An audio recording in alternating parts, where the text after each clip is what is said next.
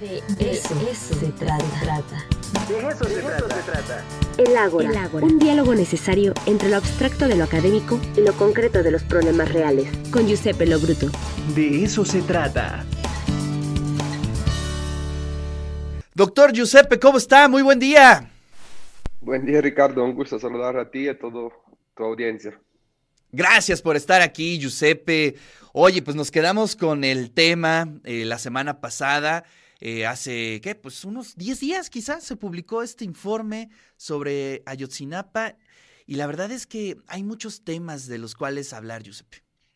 Así es, el 18 de agosto efectivamente el subsecretario de Derechos Humanos de la Secretaría de Gobernación, Alejandro Encinas, presentó este informe de la presidencia de la Comisión para la Verdad y Acceso a la Justicia del caso Ayotzinapa, del cual se desprenden, eh, y me parece bien análisis que han hecho distintos, eh, digamos, analistas políticos mexicanos, tres cosas importantes, que lo que ocurrió fue un crimen de Estado, en segundo lugar, que no hay indicios de que los estudiantes estén vivos, y en tercer lugar, que eh, todos los tres órdenes de gobierno participaron eh, para eh, que este crimen se perpetrara.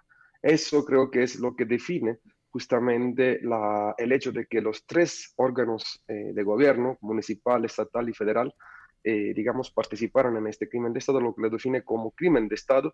Yo diría que es ese connubio entre la mafia, el poder, el capital y el Estado, en el cual se construyó esa falsa verdad histórica y en el cual hoy está respondiendo distintos funcionarios, pero también eh, mandos militares, entre los cuales eh, hay que recordar está este teniente Barbosa, y en el cual eh, hay un hecho que dentro de las, digamos, de los militares es gravísimo. entre los que, digamos, fueron, perdieron la vida, está también un militar que era un infiltrado. también hay que recordar que desde entonces 26 personas, digamos, familiares eh, de eh, algunas personas que tenían información, tanto del crimen organizado como de autoridades locales o policías, han resultado eh, matadas. Entonces, creo que es algo importante lo que se está haciendo. es una tragedia que movió todo México, conmovió todo México y el mundo, y después de ocho años ya empieza a haber un informe. Ocho años, el 26 de septiembre de 2014.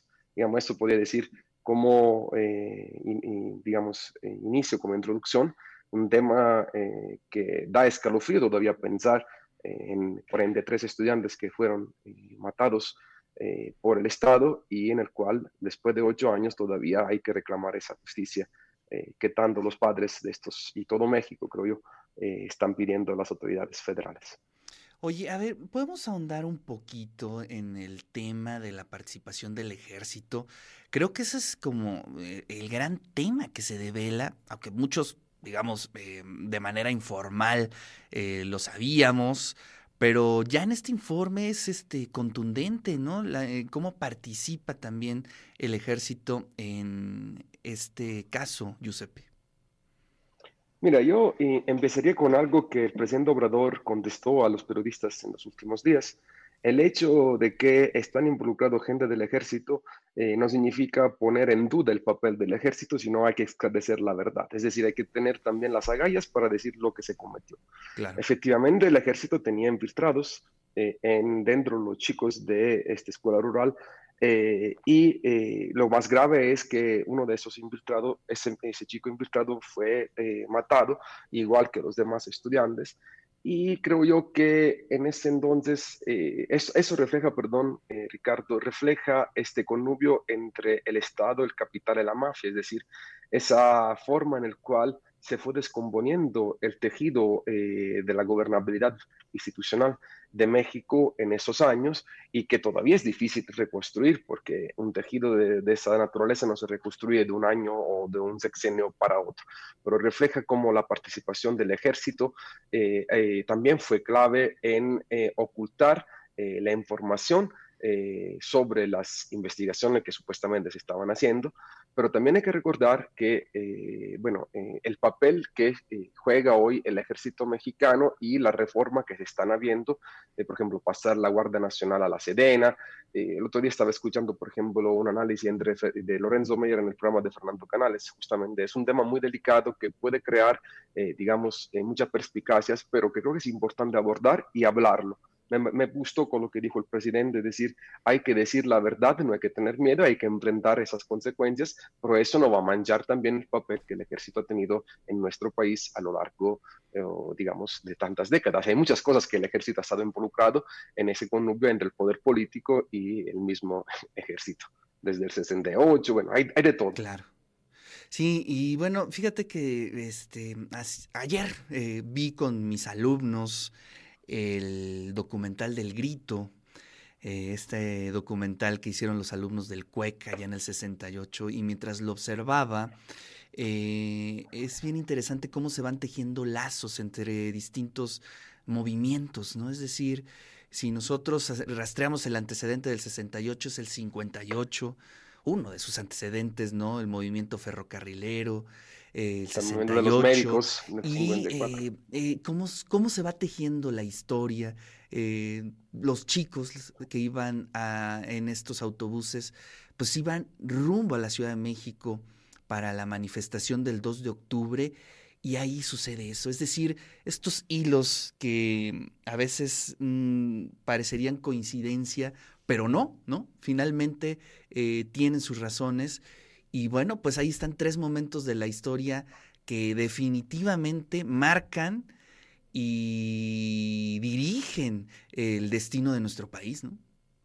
Así es. De hecho, yo creo que desde el, digamos, hay que entender todo el proceso histórico tortuoso de, la, de este camino democrático de México eh, desde la conformación de, este Estado eh, mexicano post-revolucionario, los movimientos que se van a crear desde el 54, el movimiento de los médicos, luego los ferrocarrileros, los movimientos estudiantiles, 68, el 71, el movimiento de la ONAM en el 87, estudiantil, bueno, toda la reforma que se han hecho, pero hay algo muy importante, el papel de los estudiantes eh, en pro de derechos civiles, derechos políticos, en pro de la justicia. Eso creo que define, define la democracia mexicana. Digamos, lo que vivimos hoy es el resultado de esas luchas. El 2018, el hecho que llega Andrés Manuel no es solamente un fenómeno político de Andrés Manuel, y creo que recoge todas estas luchas heterogéneas que ha habido a lo largo de décadas, y bueno, que van a seguir estando. México es un país eh, que vivió una de las más grandes revoluciones del siglo XX, eh, un país en el cual eh, desde abajo la lucha por la justicia ha sido uno de los, eh, digamos, eh, de las cosas que más ha representado a nuestro querido Estado a lo largo del último siglo, y en el cual los estudiantes, nunca hay que olvidarlo, han jugado un papel determinante. Los estudiantes creo que son el alma, son uno de los del elemento central de la democracia y de nuestro país. Y hay que seguir impulsando estos, estas demandas. Claramente en cada época hay distintas eh, demandas diferentes, pero creo que van a seguir estando. Y bueno, el 2014, el 26 de septiembre, quedará también en la historia como una de las más grandes atrocidades que se han cometido por parte eh, de los tres niveles de gobierno. Y finalmente hoy ya hay un informe, por lo menos, Ricardo. Eso es lo que le puede dar un poco de, de paz. No sé si paz a los papás, hay que encontrar todavía los cuerpos. Eh, yo me acuerdo, estaba en México, me acuerdo las manifestaciones que, que hubo, cómo se movió un país entero. Nunca había visto esto eh, en mi vida y a mí me impactó como persona y también me definió en pro de apoyar estas luchas eh, por la justicia. Así es. Oye, em, ¿cuál fue la reacción de los padres en torno a la publicación de este informe? Esto es, esto es algo mm, que, digamos, cuando se publica, cuando se da a conocer el informe, saltó en la prensa, pero mm, eh, bueno, eh, sabemos también las posiciones de cada uno de los medios de comunicación, pero tú, como especialista, eh, ¿cuál es tu punto de vista, Giuseppe? Mira, se hizo bien, en mi opinión, que antes de que Encinas leyera el informe, se le leyó a los padres. Eso me pareció algo de mucha sensibilidad eh, en torno a un hecho de tanta atrocidad como es el caso de Yotzinapa. Eh, sin duda, yo creo que los padres lo que quieren, digamos, eh, recuperar los cuerpos o lo que queda de sus hijos después de ocho años. En el informe se definió también los lugares de los posibles paraderos de lo que queda de estos estudiantes. Se define que es muy difícil, digamos, los chicos están muertos, el informe lo, lo hace. Realmente hay rabia, hay desesperación, pero sobre todo yo creo que eh, eh, pasaron ocho años, Ricardo. Para un papá, ocho años es una eternidad. Todo. eh, es, es, algo, ¿quién es papá? Tú sabes, ocho años es saber de lo que ha pasado, es como, no sé, ocho siglos, yo diría. Y, bueno, no sé si esto le va a dar paz, pero por lo menos a la sociedad mexicana puede dar una señal. Yo no creo que los papás vayan a tener paz, creo que estos papás van a seguir luchando en la memoria de sus hijos sobre lo, que, lo que pasó en el 2014. Yo, de verdad, pensar solamente me, se me resquebraja todo el cuerpo, eh, pensar en esos, en esos días, pensar lo que el Estado fue capaz de hacer. No es la primera vez que se hace, digamos, también no, hay que No, no, no, para nada. Hay, ¿eh? crímenes, hay crímenes de Estado a lo largo del siglo XX, no solo en México, a lo largo y ancho del mundo. Pero bueno, movió conciencia, Ricardo, movió, movió el país. Eh, y creo que eso fue el punto más bajo en el que llegamos como país el punto más bajo, digamos, arrebatar la vida a 43 personas, independientemente de que uno de ellos era un infiltrado del ejército. Eso es lo más atroz que puede cometer un Estado en contra de sus propios hijos. Sí. Sí, la verdad es que sí. Por aquí hay un comentario, dice Federico, es decepcionante que la aplicación de justicia se retarde tanto. En Estados Unidos el Chapo fue juzgado en menos de dos meses y condenado a cadena perpetua solo por un homicidio. No obstante todas las dificultades para comprobarle muchos otros delitos. El nuevo sistema acusatorio penal es extremadamente favorable a los delincuentes. Soy abogado y siento repugnancia por nuestro sistema jurídico y judicial. Híjole, pues ese es otro tema, ¿no? Creo que es un tema ahí un, tema amplio para discutir. que los abogados conocen muy bien está el tema de la presunción de inocencia, que es otro tema aquí en México. Tú te vas a la cárcel hasta que te, va, hasta que te, te juzguen, eres inocente, eres culpable.